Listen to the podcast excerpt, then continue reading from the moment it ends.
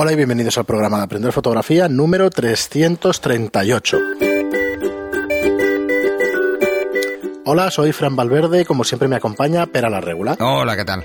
Pues nada, bienvenidos de nuevo a un, a un, nuevo podcast de fotografía. Tenemos unas cuantas preguntas que responder, pero antes de nada, recordaros que, que la financiación del podcast pasa a través de, de, los cursos online que hacemos. Tenemos un par de comentarios del último curso del día 1. Eh, la intención, a partir de ahora, ya sabemos que antes sí que hemos ido mínimo un curso mensual, pero a partir de ahora, el día 1 y el día 15 tendréis curso. Al hacer este formato de los cursos un poquito más reducidos, nos va a dar tiempo a tener estos dos mensuales. Y va a ser, bueno, tenemos hacer, grabado el del día 15. Vamos a hacer los cursos más de iniciación, esos uh -huh. así rápidos, para que nadie se enganche. Sí. y que los pueda y luego, por los que, y luego los haciendo. que veníamos haciendo efectivamente entonces o sea es, es una ampliación más que sí porque el día 1 y el día 15 ya sabéis que, que, nos ha gustado desde el principio que contéis con nosotros los lunes, miércoles, viernes. Bueno, era principios miércoles, viernes. Miércoles, viernes, ahora ya es lunes. Lunes, miércoles, viernes y ahora pues pretendemos el, el que sea el día será 1 cuando y el queramos día 15. meter un cuarto. Será domingo. El domingo, claro, que nos tengan ahí. El domingo. Y un quinto ya será una putada. Para el que quiera montar un podcast, eh, lunes, miércoles, viernes, porque el sábado y el domingo bajan siempre las escuchas, siempre, siempre. En todas las estadísticas que he visto yo, tanto nuestras Menos como las de mías. los demás. Yo, yo escucho el podcast, escucho podcast en general. Los sábados y domingos. Eh, los viernes y los domingos. No suele ser común. Nosotros las estadísticas pues nos bajan no, no demasiado. Son, ¿eh? son, los días que, que, voy a buscar a mi hijo y lo llevo. Claro, porque normalmente. Porque además a mi hijo le gusta oír los podcasts. Sí, sí. Y además me lo pide. Claro. claro. Además, como también ha salido, aunque no le deje hablar. Pues nada, los que no nos conozcáis, que le echéis un vistazo a aprenderfotografía.online barra cursos, donde creemos, según nuestra humilde opinión, que es la mejor manera de aprender fotografía, eh, a base de, escuchar nuestros podcasts, de practicar y de apuntaros a, a, nuestros cursos, donde tenéis un montón de ellos. Ya tenemos 21 o 22 cursos y creciendo. El del día 15 es cómo mejorar tu enfoque, cómo enfocar bien tus, tus, fotografías. El título se puede llamar de muchas maneras, pero se toca punto por punto todo lo que interviene en un enfoque, en un buen enfoque de una fotografía. Ajá. O sea que, ¿has visto las que te he enviado, el blanco y negro, las fotos? Sí, sí, sí, me las tengo que descargar luego. Eh, con la Leica, el, enfoque manual, pff, es un, es un dolor de muelas. Y a 2.8, ¿sabes? Que te coño? gusta, es que te, gusta a ti. Claro, es vicio gusta, puro. Es vicio. Entonces, hostia, eh, eché de menos Hay que lo del decir que Fran se ha F8. comprado una Leica y una- blanco y negro, una Leica monocromo. Bueno, la cambié por la anterior que petó el sensor, mejor Ah. dicho. Vale. Porque hoy en día ya comprarse una Leica está al alcance de muy, muy pocos. Se degradó el sensor de la Leica antigua, que no me sale ni mal decirlo por aquí, porque la verdad es que me quedé a cuadros de una M9, que era fantástica, pero se degradó el sensor. No sé. Y eso que no lo has usado mucho, ¿eh? Yo creo que precisamente debe ser por eso. Cambios de temperatura, guardada en un armario durante unos meses y adiós, sensor. No entiendo. No de debería, no, no debería. No debería. Y yo juraría, no puedo Yo poner la mano en el más fuego. la 5 de guardada. Claro, y no. no eh, guardada o porque no la usaba o porque se saltó el espejo hasta que lo, lo tuve que arreglar yo A al ver, final. Leica eh, directamente ha asumido, digamos, su problema y tal, y es un fallo de fabricación y todo el rollo, o sea que, pero ostras, Pero es igual, ese es, es el tema. dices, ostras, te quedas con una cara de decir, ¿cómo? Degradación de Te daban entonces la opción de cambiarla por otra. Era un upgrade, lo que pasa es que te cobraban muchísimo menos, como una, una quinta parte, una cosa así de lo que costaba. Entonces, bueno, por mil y pico euros pues la he cambiado. Sí, es caro, pero bueno, por lo menos tienes Bueno, pero una... tienes una buena cámara. Sí. Es guapa, ¿eh? Disfrutarías con la cámara esa ya, No, bueno, no, ya cuando salgamos, seguro. Porque es que solo verla y en monocromo y el rango tonal que te da es alucinante. Bueno, ya verás las imágenes Vale, y eso. Sí, sí, me las, me has que, pasado claro, unas cuantas. Sí, Cinco o enfo- seis el enfoque este en un ojo a 2.8 con un 90 de Leica, hostia, es que de, de 20 fotos te Bueno, pero es que el concepto de Leica es otro. ¿eh? También. Es otro rollo, claro. Es otro rollo. La óptica es estupenda, la de 90 milímetros, pero para mí que es un Es, poco es una cámara ideal para, para prensa gráfica. y 35 este- milímetros, 50 milímetros. Eh. Yo creo que va por ahí. Bueno, Porque eran las cámaras que se 50, usaban sobre todo en esto y, y incluso en reportaje de guerra. Se usaba mucho porque eran cámaras más pequeñas, más manejables. Y es que al verte las fotos estas de Miquel, eh, pues eh, directamente de mañana procesadas en blanco y negro y eso, ostras. Eh. Blanco y negro tirando a metálico y tal, no sé cómo describirlo, pero realmente son, son negros Bueno, hay diferentes tratamientos que se Sí. simulan ahora en digital. De hecho, uno de los cursos que venimos hablando muchos Es mucho el de blanco y es negro, que ya lo estoy preparando vamos a hacer porque- eh, un curso de, de- De distintas maneras, ¿no? De- sí, de- vamos a hacer procesa, o sea, cómo crearnos presets de procesado en blanco y negro en Lightroom y cómo hacer retoque en blanco y negro en Photoshop. Esto por un lado, de retoque y eso, pero por otro lado, yo creo que estaría bien también eh, cómo pensar la toma desde el principio en blanco ¿Qué tener y en negro. cuenta si vamos a hacer fotos pensadas en blanco y negro? Sí. Sí, porque yo ahora con esta cámara, ostras, ahora tengo que ver Bueno, hay, manchas hay que de, manchas de que el luz. rango dinámico es menor, ¿vale? Entonces, eh, tenemos menos rango, rango dinámico Hmm. en blanco y negro porque hay menos tonos, ¿es así? Entonces tenemos menos tonos, entonces hay que jugar mucho más con el contraste. Si las Claro. fotos no tienen contraste, por ejemplo, una luz muy plana, se ven muy planas y no Las de retrato del otro día era todo nublado, nublado. Demasiado Bueno, plano. Demasiado plano. Entonces, el hay- niño que se le ve entonces muy en, en el de procesado en blanco y negro explicaré cómo coger una esa foto sirve, plana esa te sirve, y subirla. Entonces eh, jugaremos con diferentes técnicas. Jugaremos Claro, con, pero- con diferentes formas de hacer virados a blanco y negro desde Photoshop y desde Lightroom y luego cómo jugar con el contraste y cómo jugar con el Touch and Burn. Sí, es que como es mi foto, yo eso todo el rato te quiero preguntar. Es que, De claro, hecho, las, las de Miquel, eh, las de Miquel tienen las dos cosas, ¿eh? O sea, tienen un virado eh, a Vale. blanco y negro que me hice, un poco si- que es el que uso siempre, que además lo tenéis todos en los cursos porque os lo pasé a todos, que, que está ahí en la acción. Eh, y además explico cómo, cómo usarlo, o sea que va a aparecer más gente con blancos y negros como los míos. Bueno, No, es como es cuando igual, se vende un- mucho un libro, no ¿sabes? es- David Archer no se, es, se ven- no es mío, ¿eh? O sea, es una adaptación. Bueno, es un refundido de varias técnicas como todo lo que Sí. se hace todo A ver, mundo, claro. hay varias, hay varias cosas. Me gustan mucho, por ejemplo, los blancos y negros que, que hacía Avedon en retrato. Y entonces he intentado buscar ese, ese- esa Eso, imagen sí. más clásica, pero también eh, le he metido eh, algo de, de lo que hace, por ejemplo, Peter Coulson. Sí, es que yo te he metido el DNG porque precisamente yo lo que hice al pasarlas aquí por el móvil para Mauro que las viera y tal, eh, directamente el filtro de, foto- de, de Lightroom de métele un punch a aquellos y tal. Bueno, alto contraste y no sé cómo se llama también en blanco y negro.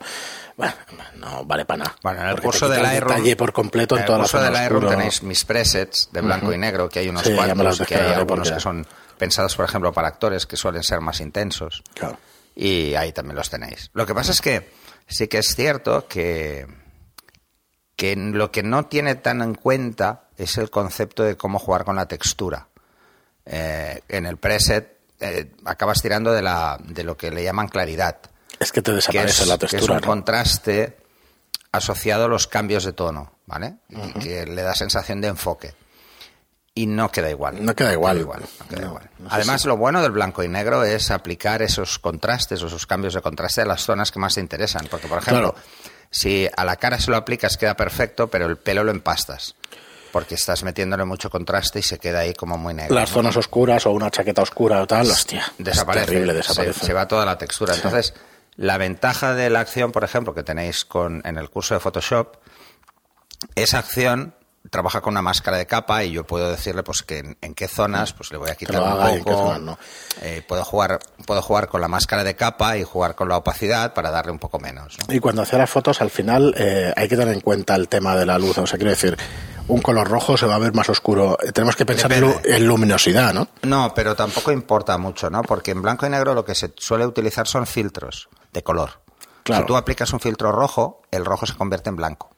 Pero un filtro rojo, el, en, en algo que lleva rojo, o sea, en la foto, en Photoshop. o sea, que esta cámara sí necesitaría sus filtros de colores.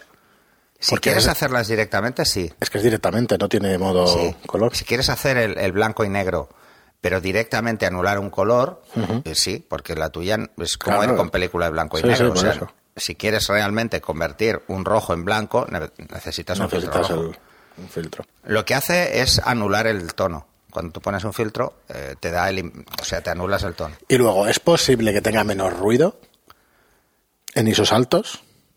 A ver, hay menos rango dinámico, ¿vale? Pero el fotodiodo es muy grande. la diferencia Le tiene que afecta ser más menor. el, que el tamaño del fotodiodo es muy grande. ¿Cuántos Es que- megapíxeles tiene? Ni me he preocupado, 5.000 y pico por 3.900, espera, te lo digo. 5.000 y pico, pues tendrá unos 22, 22, megapíxeles. 24, algo así. Claro, es que a partir de esas cantidades... Fíjate si es un concepto de cámara distinta y ni siquiera piensas en Hasta esa cantidad en full frame es razonable. Hostia, es espectacular a 10.000 ISO que dices, hostia, tienes nitidez, ¿sabes? Pero, ¿cuál es, ¿cuál es la ventaja del blanco y negro? Que no tiene el color. Que es que no, no tienes eh, ruido de, de- que se provoca por temperatura, que, es, que, es, que se salen puntos de colores. Tú no tienes ese ruido. Tienes el ruido más parecido al ruido químico, que es grano. Un poquito más, empasta un pelín en los negros, pero claro, Bueno, a 10.000 ya sabemos que cada oscura, que subes el. ISO, perdemos rango dinámico. Entonces, como vamos perdiendo rango dinámico, No, pues... no la has llegado a abrir, ¿no? La foto esta de No. Carol. En tu caso, en tu caso no te afecta tan negativamente como una foto en color. En una foto en color el tono se pierde en parte, o sea, se, se ve raro, se ve, es mucho más difícil calibrar bien la temperatura porque está cogiendo Ahora te las enseño. sí. eh, diferentes cosas, cosa que en blanco y negro no te vas a dar cuenta. No. De todas formas, la Leica seguro que tiene el aplicar filtro rojo, verde y azul o el o varios. Tienen los filtros de selenio y todos estos de virados y tal, pero eso no me he Seguro fijado. que tiene también los No filtros me he de fijado. He estado mirándomelo, Por ejemplo, efectivamente los me descargué de el manual. son muy interesantes cuando haces paisaje. Es muy interesante poder jugar con cómo Los se verá el cielo. Sí, de negro el cielo, de... Por ejemplo, si tú a una persona le haces una foto con un filtro azul, la cara se ve muy negra. Claro, Pero si se la haces con un filtro rojo, se ve muy clara. porque aclara, como has dicho, ¿no? Pero si le pones un filtro naranja, un filtro cálido, entonces se aclara muchísimo. ¿Vale? Porque Ya, trastearé, no ahí sé si... la cara, la piel tiene rojo y Antes de amarillo. comprar los filtros probaré con algunos filtros de estos de papel y tal, a ver qué tal. A ver qué tal se ve Sí, todo eso. que- sí, Con pero- cualquiera de esos seguro que el efecto se ve. No, con uno de papel no. No, tiene que ser ya óptico. Uno de cristal. Bueno, ya me voy a, la, a casa nueva, ya está. Bueno, eh, dime qué paso de rosca tienes, porque igual los que yo tenía del Son muy químico- pequeñitos. Sí, 55, 52. 50 y poco, 52 diría Vale, yo. El pues 50 al estos tengo 52. yo. Incluso tengo de estos creativos, como Tendría un que ser. Eh, un El- prisma. el yo 90 tengo de químico. Bueno, el 90, el, el buque, no habéis visto nada igual. Lo siento por los que te cae envidia, pero es una virguería. Bueno, depende del objetivo, de cuántas El palas 90, tenga el objetivo. Brutal. Será Es un objetivo de 8 o circular 9 por palas. completo. Es 8 o 9 palas. Sí, o sea, a partir de 8 palas, Es una pasada. eh, el, el buque es, es fantástico porque es, mm, cualquier punto de luz se ve totalmente circular. Entonces se ve muy bonito. De ¿Y todas más, formas, en cine, Mm. en cine que se usaban eh, diafragmas de 5 palas, si te fijas, el efecto pen- de pentágono, ligeramente curvado, quedaba muy bonito. En cine queda muy bonito porque hace. eh, se notan más halos, ¿vale? Que hace como más destello. Cuando lo cierras mucho, Sí, se sí, ve sí. como más destello, ¿no? Es, eh, si algún día queréis hacer una foto nocturna y probar hacer que las luces, por ejemplo, se vean en aspas, se vean en cruces, Sí. eh, ahí podréis contar cuántas palas tiene vuestro diafragma y si es muy redondo o no. Si es muy redondo no se verá y si no es muy redondo y se ve la figura octogonal, la- figura entonces veréis que tiene ocho picos, cinco picos, seis picos. Eso es cerrando mucho el diafragma. Pues mira, para acabar un poco de impresiones de una cámara por el estilo y eso. Es una cámara ergonómicamente no demasiado cómoda, pero para disparar sí lo es. No tienes que estar... O sea, no Porque es un cámaras que armatoste. buscan la simplicidad. Sí, no es un armatoste. No. Me ha costado un poquito Son porque pesadas, el ISO, el ISO son nativo son 320. Entonces, ostras, te cuesta un poco hacer la conversión y tal, no sabes qué poner y tal, hasta que pasa media hora, y entonces ya con. Ya con Ley de el- reciprocidad. Y ya está, no tienes mayor historia que colocar bien Por el. cierto, una fe de ratas el otro día. Mm. Estábamos haciendo la regla del 16 y me salté un paso. Bueno, ¿Vale? No sé, si alguien se ha dado cuenta, me Sí, di cuenta de yo al reescucharlo el, el viernes cuando fui a buscar a mi hijo, digo, pero qué barbaridad he dicho. Bueno, Muy bien, pues cosas, nada. cosas del directo. Cuando hagamos una salida, ¿qué tal el sábado? Que es que estuvimos nosotros fuera, Hicimos una fuera salida el fin de vino una semana. Mm. actriz, muchas gracias por cierto a Patricia, que, que vino, vino con nosotros, eh, el que más disfrutó fue mi hijo, porque la cogía por banda y le hizo todo un reportaje, no sé si le hizo 300 fotos mi hijo. Ostras. Sí, sí, le hizo muchísimas más que el resto. Además, la actriz eh, lo seguía, se iba con él, eh, se la llevaba a un rincón, le hacía fotos, o sea que se, se lo pasó muy bien. Eh, luego estuvo Mauro y estuvo Juan Carlos también. Eh, y además Mauro vino con su hija, que también iba con la cámara, o sea que no, estuvo, estuvo bien. Quedó como muy familiar. Pero bueno, al final fue un poco así, la actriz, y eso que vive en Blanes, por eso doble gracias, porque vino expresamente. Muy Nos bien. lo pasamos bien, luego nos fuimos a... Está la pizzería que íbamos siempre está en Obras, entonces nos fuimos a comer tacos mexicanos para recordar mis vivencias mexicanas, que era un sitio que había probado Mauro y que le había encantado. Y por cierto tienen cinco niveles de picante. ¿Ah, sí? Y si nos escucha algún mexicano, el nivel 5, que es el más picante, es el que me ponía yo en todo mucho.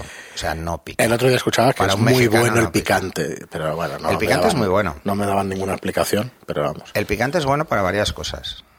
Es bueno, ¿eh? Eh, realmente es bueno. Eh, mm, tiene varias propiedades. Yo no recuerdo muy bien. Cuando estuve en México sí que lo estuve mirando. A mí me va de narices, porque me descongestiona la nariz. Eso es lo primero que me decían el otro me día. descongestiona Lo que yo siempre había pensado que te destrozaba el estómago, pero parece ser que no tanto como parece. No. El buen picante no te va al estómago. Eh, se te queda en la boca. El picante muy agresivo eh, tampoco te va al estómago. Te va al culo directamente. ¿Vale? Pasa por vía directa. Sí, sí, va directo. Entonces, eh, el, el picante es bueno por, por... Bueno, la verdad es que es más fácil que con el picante tengas una actitud más de buen rollo, no sé por qué. ¿eh? Quizá por eso los mexicanos son como No son. igual te anima, igual te. Sí, yo creo que te anima. Yo creo Te que, te hace generar endorfinas. que- sí, te, te, y te hace generar endorfinas. Muy bien, pero pues mira, ya que hemos tenido estos dos comentarios y eso, vamos a hacer un, un mini tema que, que está bastante bien siempre repasarlo porque lo hemos tratado un más- montón de veces. ¿Tenemos preguntas o las dejamos para el Tenemos un montón, pero las dejamos para el próximo programa porque nos hemos liado con, con este par de comentarios. Pero bueno, esta me parece que es muy Yo interesante. creo que a la gente le interesa el tema de la Leica y- o la opción El de comprar una negro. cámara mo- Sí, monocromo. monocromo. Y de porque hecho, puede ser muy interesante. cuando hagamos la siguiente salida y tal, a ver, ya os Para digo. el, el fan, mira, cuando yo empecé en la fotografía, hoy es mi cumpleaños 52, o sea, ya hace muchos años. aquí en directo. Sí. Eh, cuando yo empecé, la verdad es que todos hacíamos blanco y negro. Mm, Había muy poca gente que hiciera negativo color de. ¿Era aficionado. mucho más ¿eh? caro o qué? No, no, Era no era por la diferencia, porque normalmente te gastabas la diferencia en un negativo mejor o en un papel mejor. Vale. O sea que más o menos te salía igual. ¿Mm? Eh, tirábamos el blanco y negro porque requería mejor técnica, tenías menos rango dinámico, tenías que jugar mejor. Estabas trabajando en cinco pasos cuando el negativo... Eso sí que lo he notado. No sé la cámara esta cuánto tendrá, pero se me quemaban antes las fotos o se me Bueno, es que hay menos rango dinámico, hay menos tonos, hay menos información tonal. Entonces, al haber menos información tonal, eh, a ver, depende, ¿no? Porque probablemente tu cámara lo que está haciendo es una conversión. O sea, realmente el sensor capta la luz como está y luego la convierte. No lo sé. No, ni lo he mirado. No sé cómo funcionan los sensores de monocromo, pero eh, sí que salía más tu parte más creativa con la luz. Con Es que es lo que he notado, ¿no? Que dices, porque no bueno, te despista el color. Claro. Entonces te centras más en el impacto de la imagen porque ya no la ves en color. Porque tú miras por el visor y lo ves en color. Entonces, el saber jugar requiere entender la luz de una forma mucho más allá de lo que ve tu ojo. Sí, no, estás mirando hay, más que eso. estar hay que estar pensando en cómo va a quedar en blanco y negro. Hmm. Para hacer una buena foto directamente en blanco y negro hay que pensar en eso. No es, no es lo mismo que le pasa a la gente que dispara en color y ve la foto en color y luego hace un virado que queda mejor. Hmm. Y en muchos casos queda mejor porque en color está mal. Mm, Directamente está mal. Entonces en blanco y negro parece que se nota menos. No, el color, claro, Y los luego el impacto, la el impacto psicológico distinta. que tiene el blanco y negro eh, nos hace, eh, como no estamos acostumbrados a ver las cosas en blanco y negro, nos hace pensar más sobre el contenido de la imagen. Que el juego psicológico es mayor. Siempre me da la impresión de que recordamos como en blanco y negro, ¿sabes? Que no tenemos tanta viveza de colores a la Bueno, hora de se dice que recordar. los sueños son en blanco y negro. No- Se dice. Sí. Se dice que en un sueño no puedes recordar un color. Ah, que- que en- si te dicen, oye, ¿y de qué iba vestido el, Sí, el sádico que te perseguía? Pues, pues, De negro o de blanco, ¿sabes? No, además, esto viene un poco a lo de los sueños. Y llevo, como yo nunca recuerdo los sueños porque no tengo zonas de vigilia, eh, yo entro en sueño profundo inmediatamente, pero llevo, pues toda esta semana con dolor de cabeza y con unos sueños raros de narices. Debe ser la edad. Debe estar No lo asociado a la edad. No te lo sé decir, pero. pero Seguramente, puede ser. yo creo Puede que ser. así. Se lo, Pues pre- mira, se lo si preguntaré a mis parece, padres si tienen más sueños ahora que cuando... Nos quedan 5 o 10 minutos y creo que es un buen tiempo para hacerle un repaso a esto, que siempre es interesante, que ya sé que además lo hemos tratado muchísimas veces. Pero Jesús de. Valdoma nos dice, aunque es probable que ya lo hayáis tratado en algún que otro capítulo, hay un tema que no me queda, un tema que no me queda muy claro y es el de los perfiles de color. sRGB, Ah. sRGB, Adobe RGB. Me gustaría saber exactamente qué son y para qué sirven y cuál es el mejor en cada caso. En cámaras, en Lightroom, para imprimir. Pues mira, la pregunta te puedo decir que es directa y es muy buena. Así vamos concentrando qué es exactamente un perfil de color. ¿Para qué sirven y cuál es mejor en cada A ver, un caso? perfil de color es simplemente, es, se le llama el gamount, es la zona de, de color del espectro visible que coge nuestro perfil. El sRGB es más pequeño y coge una zona más limitada. De todo el espectro, Dentro del espectro visible, visible. coge un trocito de Coge un espectro. trozo. Coge un trozo central, ¿eh? Para que estén eh, la mayor parte de tonos, ¿vale? El sRGB está muy pensado, por ejemplo, para imágenes web o para impresiones estándar. Mm, o sea que si no mm, vas a hacer impresión de tu foto y la quieres para web, Instagram, Facebook, tu página web, sRGB es lo que tienes que usar. Adobe RGB es un, per- es un perfil ligeramente más grande que el, de, que el sRGB, o sea, hay más tonos eh, incluidos ahí, y es un perfil que antes se utilizaba mucho, insisto, digo antes, se utilizaba mucho en impresión de alta calidad, ¿vale? Y se utiliza muchísimo como perfil en los monitores de, de alta calidad. O sea, los monitores buenos suelen tener un 100% Adobe RGB, pero son muy caros. Los que son un 100% Adobe RGB son muy caros. Y si tienen más de Adobe RGB son todavía más caros. Por ejemplo, Mac utiliza un perfil que es el P3, que es más amplio que el Adobe y que es más amplio en, en- en tonos más cálidos. Por eso, cuando veis un iMac o veis un, veis que los tonos son como muy vivos, como muy cálidos, ¿no? Sirve básicamente para eso, para establecer dentro del rango visible cuál es el color que corresponde. Y un sensor de una cámara. Espera, Vale. no he acabado. Vamos más. Vale. Si tú lo que vas es a hacer postproceso con la fotografía, deberías coger tu, tu RAW y mm, eh, o sea, procesar el negativo que tienes en el RAW asignándole un perfil de color. En este caso, Adobe RGB o superior. Cuanto más gamount, mejor. Para que tengas unas transiciones de tono definidas. Cuanto más definidas, necesitas más tonos. Cuantos más tonos, necesitas más bits de proceso. O sea, la imagen deberías pasarla de 14 bits que tiene tu cámara a 16. Para que luego a la que juegues con el color, pues vaya llenando esos, esos dos bits extra, ¿no? Por decirlo de alguna forma. No va a crear tonos nuevos, pero si tú haces un degradado sí que va a notarse mucho, ¿no? Y luego, si esa imagen que ya has editado quieres eh, subirla a la red, tendrás que volverla a eh, convertir a sRGB. Esto lo hace directamente cualquier software de, editado. Tú lo puedes hacer con Photoshop, pero por ejemplo, tenéis que saber que el, perfil con el gamount más amplio es Profoto RGB, que no tiene nada que ver con los flashes, de hecho no se escribe igual. Se escribe Profoto con PH eh, en vez. Eh, este es el gamount más amplio y es el que utiliza internamente tanto lo utiliza internamente Lightroom. Cuando yo cojo una imagen, él automáticamente le asigna el Profoto RGB porque es el mayor. Y así, pues bueno, podemos manipular la imagen con más rango tonal y, y mejor, ¿no? Es como una interpretación directa a 14 bits de esos rangos tonales. Y luego cuando exportamos decidimos cuál es el perfil de exportación. Os daréis cuenta que, por ejemplo, cuando exportáis a sRGB, en las zonas que tienen un, que parecen mono- monotono, pueden apareceros ligeras aguas. Eso es el monitor, olvidaros. Eso no está en la foto, es el monitor. Es la resolución, básicamente, de la imagen que habéis comprimido.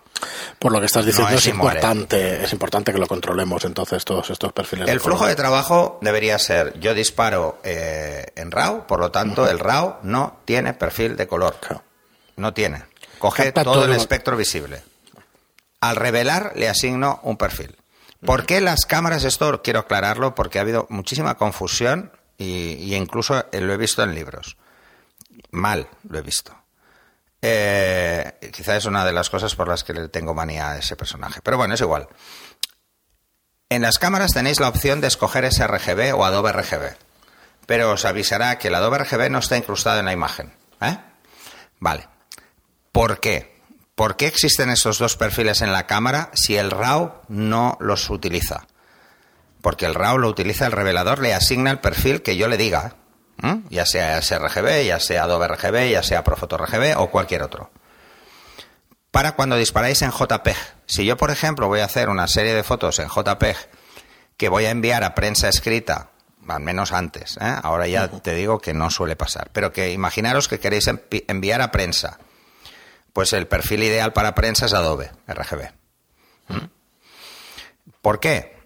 Pues mira, la verdad es que me parece una chorrada que te pidan Adobe RGB cuando no hay ningún papel de ninguna revista en el mundo que soporte tantos tonos. Así que es un poco ridículo, pero es una Debe costumbre muy antigua. Sí, es costumbre que la impresión de alta calidad sea en Adobe RGB. Así que es solo por ese detalle, es solo para cuando disparáis directamente en JPEG. Si en la cámara no lo pongáis en Adobe RGB. Si no vais a hacer esto, solo disparar en JPEG, no lo pongáis, porque primero os va a poner un underscore en el nombre del fichero para indicar que no tiene el perfil por defecto. Y segundo, el RAW no le sirve de nada.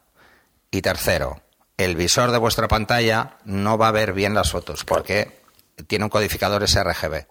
Entonces las veréis como muy mates, como muy más apasteladas, con tonos diferentes en, la cámara y luego llegaréis al ordenador y lo veréis diferente.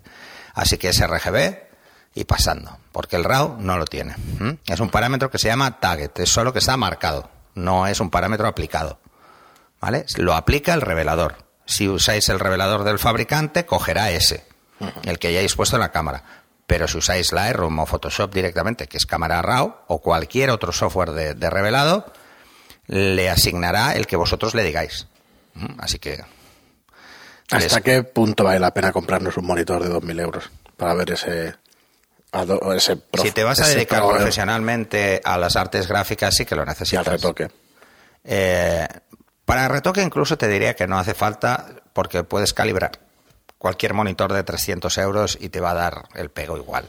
Quizá para, para creativo, ¿no? Para algún dibujante que mezcle foto y cosas de estas. Para la gente que trabaja directamente con laboratorios de impresión y que van tirando de Pantone, sí. Sí, Ahí sí, porque, porque puedes tener una imagen ligeramente distorsionada. Tú puedes ver un rojo eh, sangre y resulta que es un rojo burdeos y no, Sí. no, no No es el mismo rojo. O sea que no.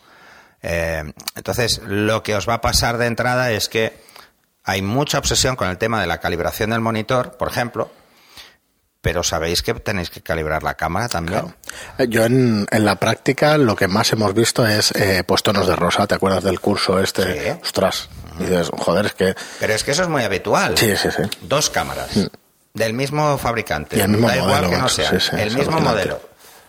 Y un una tono de rosa va a dar, eh, yo tengo un, un jersey que es que es rojo, ¿no? O- no, es granate. Y en una se veía violeta claro, y en la otra se veía rojo. O sea, en ninguna de las dos se veía exactamente. Exactamente como era, ¿no? Entonces, ese es el problema de la no calibración de la cámara. O sea, cuando escogéis un Picture Style, un perfil de color, no un perfil de color propiamente dicho como es RGB o Adobe RGB, no, no, un perfil asociado al a cómo se saturan los tonos rojo, verde y azul. Esos son los Picture Style, los estilos de foto. En tanto en Canon como en Nikon, estáis diciéndole, oye, yo cojo el vivido. ¿El vivido qué es? Que a los colores vivos les sube la saturación. Ah, y el vivo cuál entiende que es Entonces sube rojo? vivos el rojo. Si le sube la saturación al rojo, El vivido porque las ¿qué va a personas que pasar? tenemos más magenta Que se estamos va, más vivos. Se va rosa, Sí, sí, está con claro. facilidad. Eh, Canon hace otra cosa. Entonces, mm, pero es que es igual, si cogéis, si lo que no queréis es ver variaciones fundamentales en cuanto al tono, en ese sentido, o sea, que el sensor no aplique ningún filtro, deberíais usar el fiel, el faithful, que tienen casi todas las cámaras, que ese es que no le aplica ninguna saturación extra ningún tono. Eh, luego, por ejemplo, el retrato, que a mucha gente le hace gracia, eh, pensar que vuestras cámaras normalmente son japonesas, a los japoneses les, a los asiáticos en general les gusta mucho más el tono de piel caucásica para el retrato, porque su piel tiene un- más saturación de amarillo. Entonces, ¿qué hacen? Restan saturación de amarillo. Si a un japonés le restas saturación, se ve caucásico. Pero si a un caucásico le restas amarillo, se ve crepúsculo. ¿Sabes? O sea, parece que salga de la película Crepúsculo, ¿no? O sea, se ve muy claro, demasiado claro, parece, parece que tenga un problema de salud. Entonces tenéis que vigilar un poco con eso. Eh, los que estéis acostumbrados, por ejemplo, a trabajar en Lightroom, veréis que la nueva versión de Lightroom tiene un montón de opciones. Complicaros lo menos posible. Yo os recomiendo que uséis Adobe estándar y, fuera, y ya está. Muy bien, Pera, pues un buen repaso a los modos sRGB, Adobe RGB, los perfiles de color. Cualquier duda o consulta ver, que tengáis, siempre- por favor, hacérnosla llegar. Solo, solo un matiz. Eh, si vais a editar, intentar trabajar en el, en el perfil que tenga más gamma out, en el más grande posible, ¿vale? Eh, y ya está. Y entonces, ojo, el monitor no llega eh, a Profoto, a Profoto RGB, salvo algunos monitores extremadamente caros. Extremadamente caros, digo 5 y 6 mil euros, ¿eh? Que son monitores profesionales, pero que se autocalibran y etcétera, ¿no? Eh, un, un, NEC, por ejemplo, autocalibrado o... Sí, pero iba por esos importes. Estos son unos 3.000, 4.000 euros, euros mínimo. Y, y, hay mejores, ¿eh? O sea, pensarlo. Realmente lo importante es que tengáis claro cuál es el flujo. Y el flujo es empezar en el gamut más alto para acabar dejándolo en el más bajo, que es ese RGB, para trabajar con la red y para hacer impresión de fotografías estándar en cualquier tienda de revelado de impresión. con ese RGB tienen de sobra. Si vais, a si vais a utilizar, por ejemplo, una offset o una impresora industrial, pues os lo pedirán en CMYK. No os lo pedirán en, en, Adobe ni en sRGB. Os lo pedirán en CMYK. Eh, porque trabajan con tintas. Entonces, esas son las combinaciones que usan. Este tipo de detalles que parecen livianos a veces se nos pasan, ¿no? Pero, pero es más simple de lo que parece, no os, no agobiéis. Muy bien, Pera, pues muchas gracias. Eh, gracias a todos por estar ahí, como os digo siempre. Gracias por vuestras reseñas de 5 estrellas en iTunes y gracias por vuestros me gusta y comentarios en iBox. Y hasta el próximo programa. Hasta el siguiente.